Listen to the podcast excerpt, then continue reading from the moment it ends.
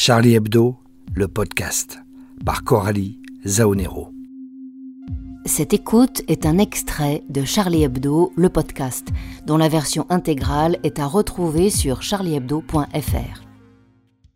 Lors du rassemblement en hommage à Samuel Paty, place de la République à Paris le 18 octobre, Agathe André, présidente de l'association Dessiner, Créer, Liberté, a pris la parole. Extrait. Il y a cinq ans, au lendemain des attentats de janvier 2015, avec Charlie Hebdo et SOS Racisme, nous avons créé Dessiner, Créer, Liberté. Une association d'éducation aux médias, au dessin de presse, à la caricature et à la citoyenneté. Nous avons créé cette association parce que nous étions guidés par le même sentiment que Samuel Paty, par la même exigence et par les mêmes valeurs. Nous voulions transmettre, éduquer, ouvrir des portes aux plus jeunes en leur donnant des clés de compréhension du monde. Samuel Paty expliquait ce que signifie être libre en France. Il expliquait la liberté de conscience, la liberté de croire ou de ne pas croire en Dieu, la liberté de rire des religions et de railler ceux qui s'en réclament pour imposer leur vision totalitaire. Il expliquait la liberté d'expression et ses limites. Il expliquait la laïcité, ce principe d'égalité et d'émancipation de tous qui chapeaute toutes les autres libertés. En France, on ne se fait pas justice soi-même. En France, ce n'est pas la foi qui dicte la loi, ce n'est pas la foi qui dicte le contenu de l'enseignement. Au procès des attentats de janvier 2015, les accusés ont ri devant les dessins de Charb. Ils ont ri en se découvrant dessinés dans les pages du journal. Jusqu'ici, savaient-ils seulement ce qu'est une caricature? Quand nous allons dans les prisons, quand nous montrons les caricatures du prophète, les détenus incarcérés, certains pour radicalisation, s'étonnent toujours et nous disent Mais c'était juste ça les caricatures Oui, tout ça pour ça.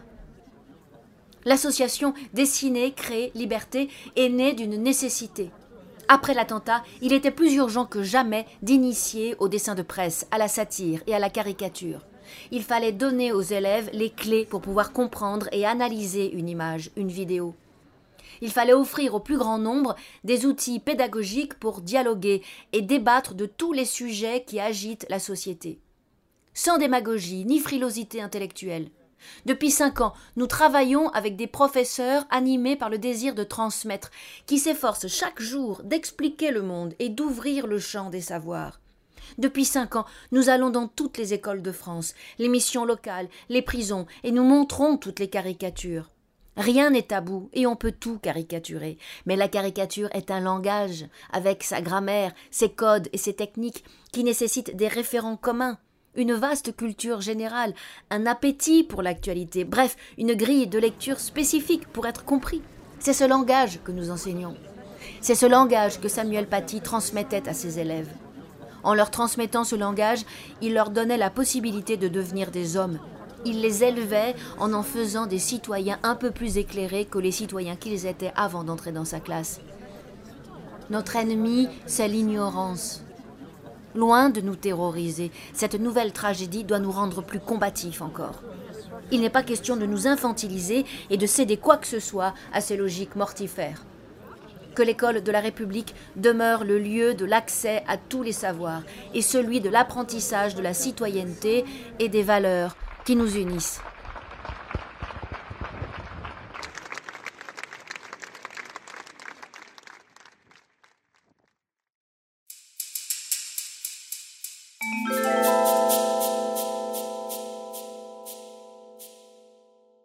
L'enseignement de la laïcité et de la liberté d'expression est parfois devenu, pour les profs, un véritable sacerdoce.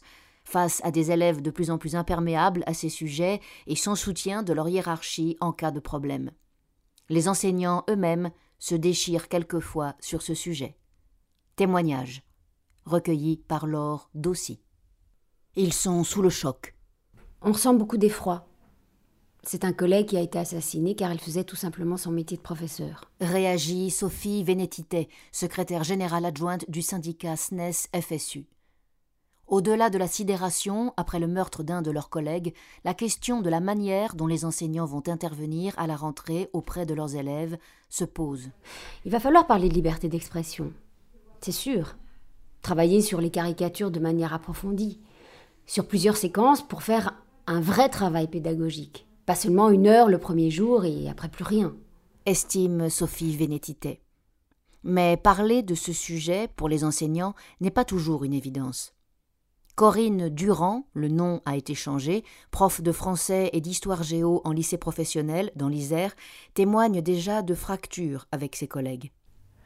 Sur notre fil WhatsApp d'échange, j'ai proposé d'ouvrir nos cours à la rentrée sur les caricatures. Certains m'ont répondu Je suis Charlie, mais les caricatures ne sont pas le problème. Depuis, silence radio sur le fil. Ça va être l'horreur dans les salles de profs à la rentrée. Pour Corinne Durand, c'est une évidence d'aborder cette question avec les élèves, mais elle reconnaît que maintenant elle va avoir peur.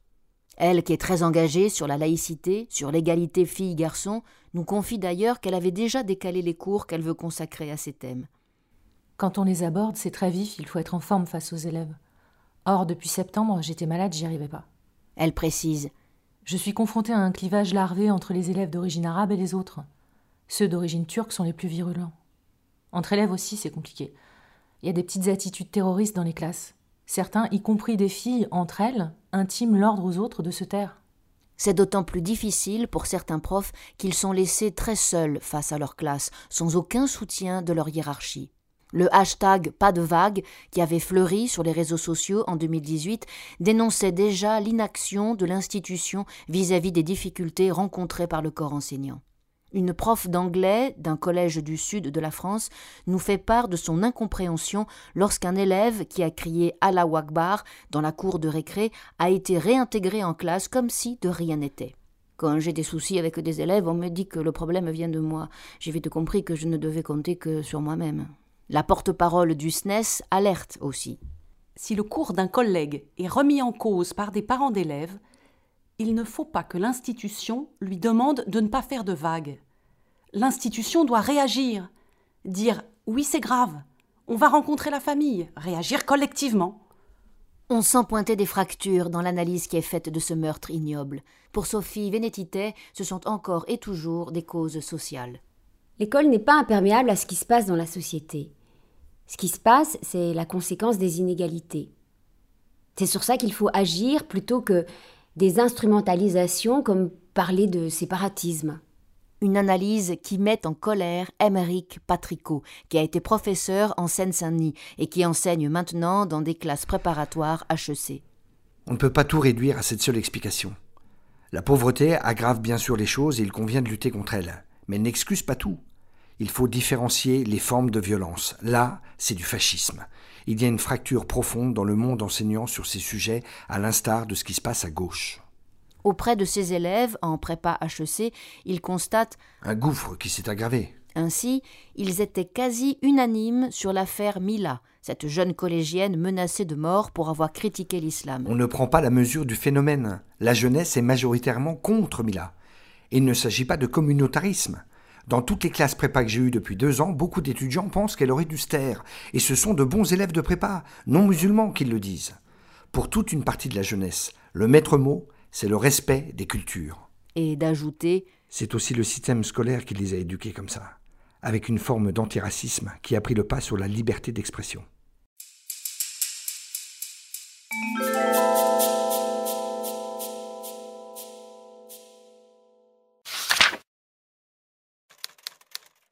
Les brèves.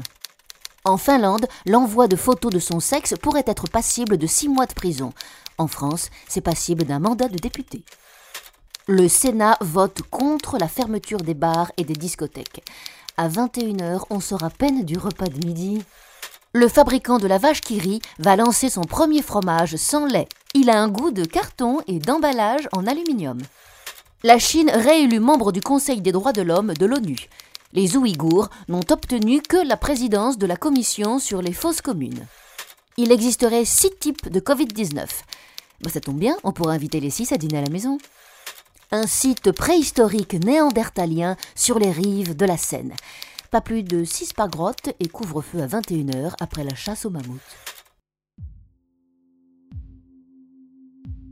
Merci à Françoise Gillard, Sabrina Baldassara, Bénédicte Necaille et Jérôme Pouli pour leur participation amicale à ce podcast.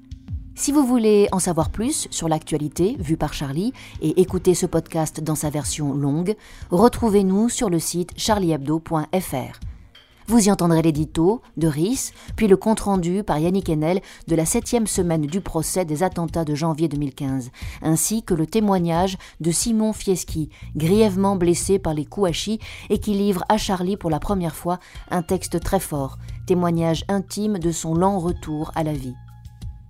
Merci encore et toujours à Louis Rigou pour le jingle et à Julia pour le mixage. À la semaine prochaine pour le nouveau Charlie Hebdo, le podcast.